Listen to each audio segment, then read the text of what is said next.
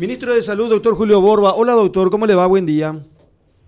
Muy buenos días, señor Carlos Un gusto saludarlo a usted y a su audiencia. Ministro, eh, todos los días con mucho trabajo, con mucha actividad y a esto se suma una mm, actividad enorme como es esto eh, relacionado a KQP. Eh, ayer nos decíamos, señor Valenzuela, que por los datos que él recogió de parte de la gente de salud pública, puede hablar que elevado porcentaje de la gente que llega a KQP llega cumpliendo lo que se conoce como protocolo sanitario, doctor. Y dentro de todo, sí, Carlos, son 2.500 personas que están involucradas en el sector de salud pública actualmente. Estuvimos el domingo recorriendo un poquito Cañijape, ¿verdad? Mm. El, todo lo que es el, recorrido, estuvimos en la explanada de la iglesia. Dentro de la explanada, por lo menos, bastante bien se cumplía, la gente estaba con tapabocas, había cierto distanciamiento, ¿verdad? No así en los alrededores, en las calles paralelas.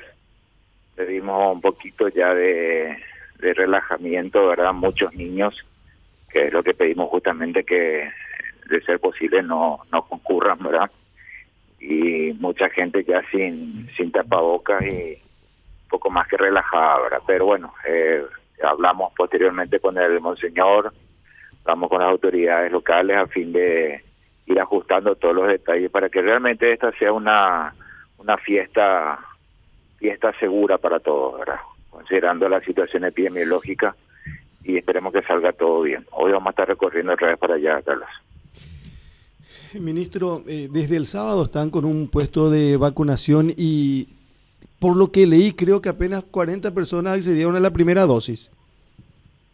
No, el día sábado fueron 66 personas, el día domingo fueron 112 personas, si mal no me acuerdo.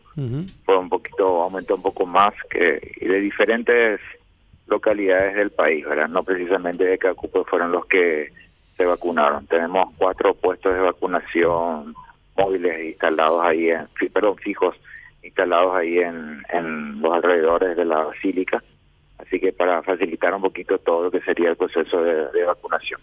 Claro, eh, y ayer, ayer 40, ministro. Ayer no sabría el número. Es, lo que leí, es lo que leí. Bueno, de todos modos, eh, se multiplica el trabajo, hay que pedirle, eh, y nosotros creo que estamos para eso, para comunicar permanentemente lo que ustedes piden, doctor.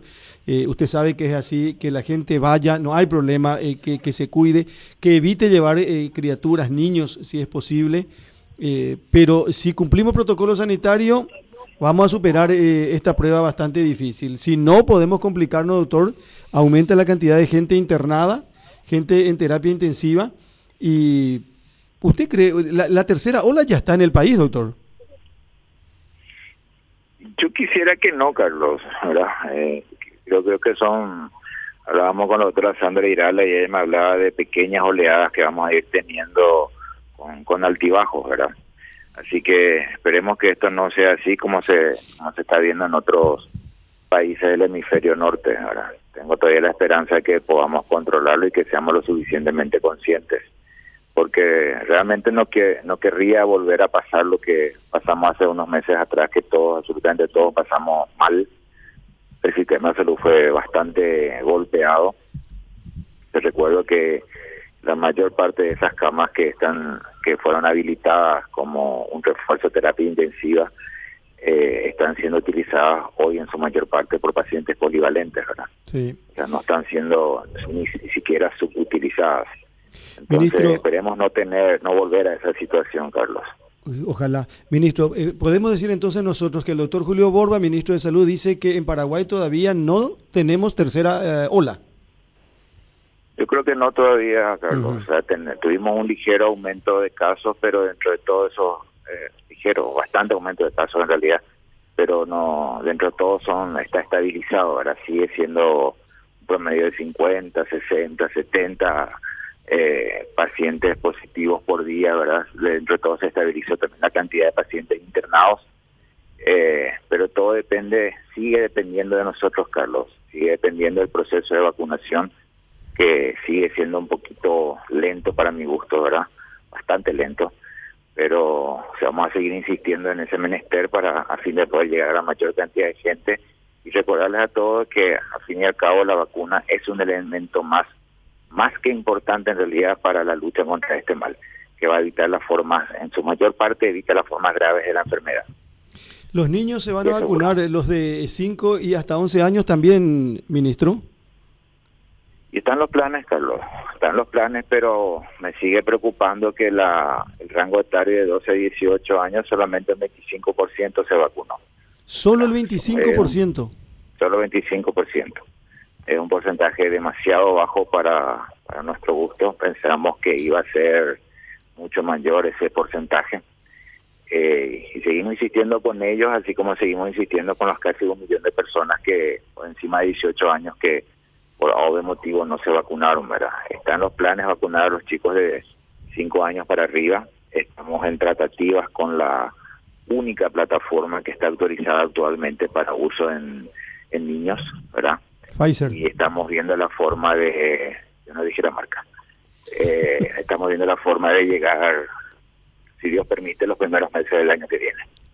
Ministro, eh, el sábado 66, el domingo 112, ayer 40, solamente 218 vacunados en los puestos de, KQP. Solo como una referencia de cómo estamos dejando de aplicarnos los ciudadanos paraguayos las vacunas y tuvimos el fenómeno de que nos caducaron un número importante.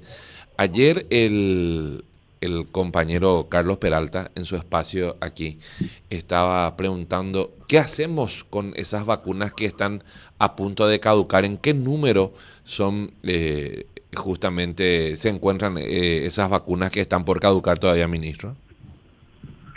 Fíjate que a principios de, de noviembre teníamos 500 mil vacunas por vencer y eso terminó en 22.250 nada más. O sea, menos del 5% que es todavía un margen válido de pérdida de vacuna está dentro de los estándares.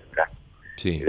gracias al esfuerzo que se hizo de, tratar de llegar a la mayor cantidad de gente.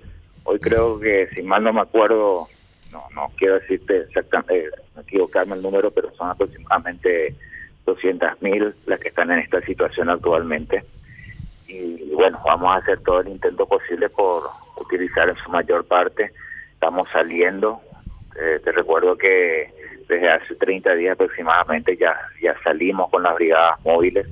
Hemos logrado vacunar más de 400 mil personas ya con estas brigadas móviles y vamos a seguir insistiendo en todo ese menester a fin de evitar que, que las vacunas también venzan, ¿verdad? Y eso, eso también quiero que entiendan de que tenemos que reevaluar muchas cosas posteriormente a esto, considerando de que no, no puedo más eh, tomar decisiones de comprar más vacunas si la gente no se está vacunando, ¿verdad? Porque no, no puedo asumir el riesgo de que terminen venciendo las vacunas, como están venciendo sin, en un gran porcentaje en otros países de la región.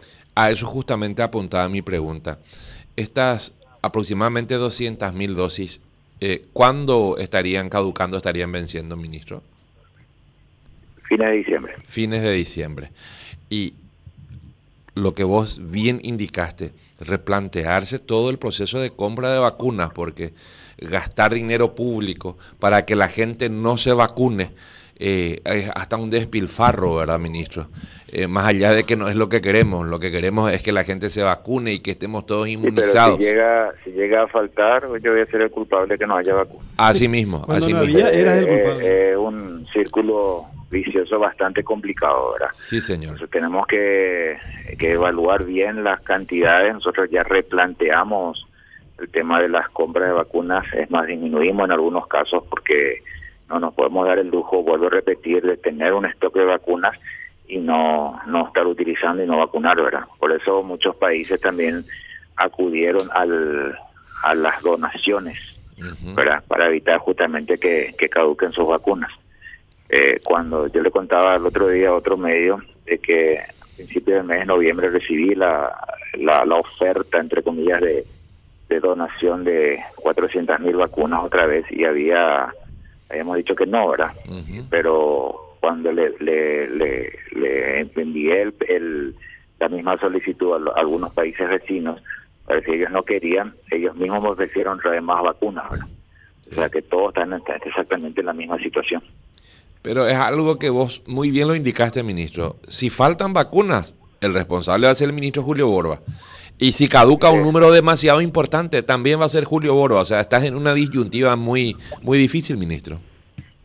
Categóricamente, por eso te digo, tenemos que evaluar muy finamente todos los detalles a fin de evitar este inconveniente, ¿verdad? Pero nos sigue preocupando porque la gente se está vacunando en muy poca cantidad.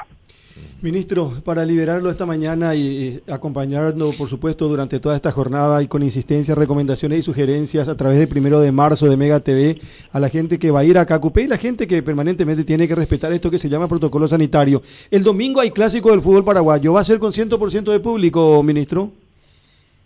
Yo no recibí todavía la nota, Carlos. Eh, me dijeron que iban a enviar, pero no, no tengo todavía conocimiento si es que se envía, vamos a evaluarlo con el COE y posteriormente vamos a sacar algún tipo de dictamen en base a eso. Claro, yo decía esto, ministro, y casi aseguro, porque todos los eventos que se hicieron y que tuvieron, por supuesto, autorización de salud pública, creo que se ha cumplido con creces, ministro, y se respetó muchísimo el protocolo. Y dentro de todo, sí, Carlos. O sea, yo prefiero ir a un local o a un evento donde sé que el 100% de las personas están inmunizadas. No sé vos, ¿verdad? Totalmente. Pero yo particularmente prefiero ir a un lugar donde me voy a sentir un poco más seguro, por lo menos. ¿Va a escuchar misa mañana temprano acá, Cupé, ministro? Siempre escucho misa, Carlos. ¿Y, y, esta noche, y, esta, esta, noche o va a estar por acá, ministro? ¿Ya esta noche? Sí, voy a estar, esta tarde. Te, te vamos a esperar por el por el balcón de, Radio Primero de Marzo para compartir una charla. Pero Cañijape anda No, y por eso a Cañijape no matamos, pero no te da preocupar, no le vamos a contar nadie. Un abrazo, ministro. No, por favor, un gusto. Que tenga buen día igualmente. Hasta luego. El doctor Julio Borba, ministro de Salud.